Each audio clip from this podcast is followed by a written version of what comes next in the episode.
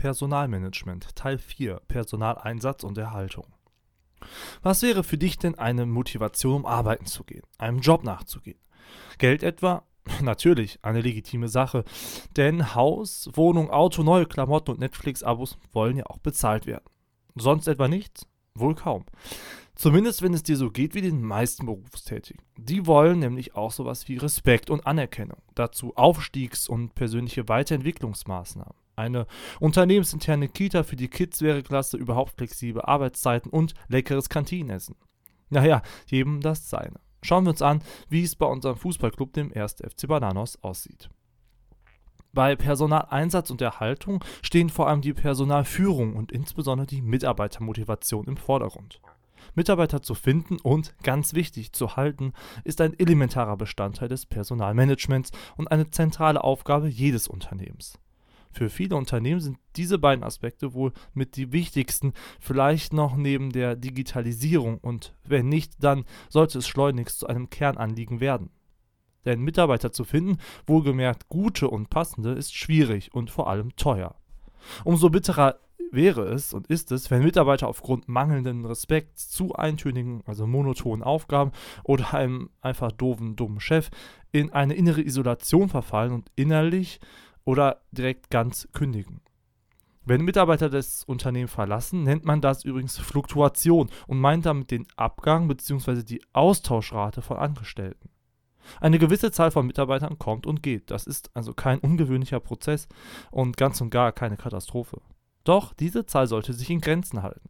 Deshalb muss man den Leuten etwas bieten. Anders als nur Geld, wie noch vor einigen Jahrzehnten und in einigen wenigen Unternehmen ja leider bis heute, sind viele Manager, HR, Personaler oder sonst wer doch deutlich kreativer inzwischen. Zu solchen monetären Motivationsanreizen gehört eben natürlich erstmal das Arbeitsentgelt, also ein Lohn, aber auch betriebliche Sozialleistungen oder eine Erfolgsbeteiligung, auch als Provision bezeichnet.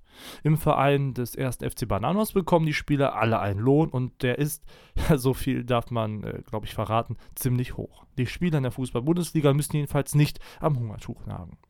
Daneben kommt die Erfolgsprovision, wenn sie ein Tor erzielt haben, eins vorbereitet haben oder überhaupt auf dem Spielfeld standen oder eingewechselt werden.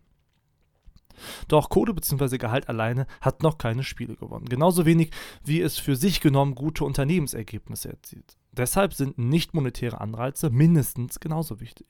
Etwa die Chance zur Weiterbildung, coole, flexible Arbeitszeitregelungen, das Arbeitsklima vor Ort oder der Führungsstil der ja, Verantwortlichen. Da haben wir Glück.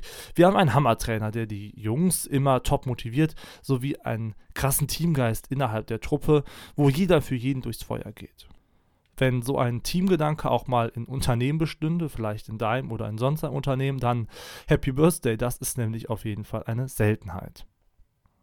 Letztlich geht es den Fußballprofis aber vor allem um Geld und Spaß, denken jedenfalls die meisten. Aber auch sowas wie Zufriedenheit ist wichtig, nicht nur für den Spieler, sondern auch zum Beispiel für die Familie der Profis, ähm, der ja vielleicht aus einem anderen Land kommt und sich erstmal orientieren muss. So sorgen wir als Außenstehende, also im Verein, für ein harmonisches Klima und integrieren auch die Familie in das Vereinsleben, suchen Wohnungen und Schulen für die Kinder. Das sorgt für Verbundenheit mit uns, dem FC Bananos, und hoffentlich für mehr Tore von unserem gewünschten Topstürmer. Tja, Geld allein regiert eben nicht die Welt. Zumindest nicht die von Mitarbeitern im Unternehmen. Vielleicht locken anfangs noch gigantische Gehälter, aber meistens merkt man früher oder später, dass auch andere Sachen im Leben mindestens genauso wichtig sind für Angestellte, eher noch wichtiger, wie Familie, Freizeit, Weiterbildung.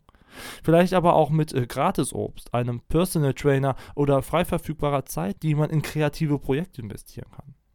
Es gilt also für jedes Unternehmen, auf diese Interessen und Bedürfnisse bestmöglich einzugehen, um die Chance eben zu erhöhen, den Mitarbeiter emotional und vor allem langfristig ans Unternehmen zu binden.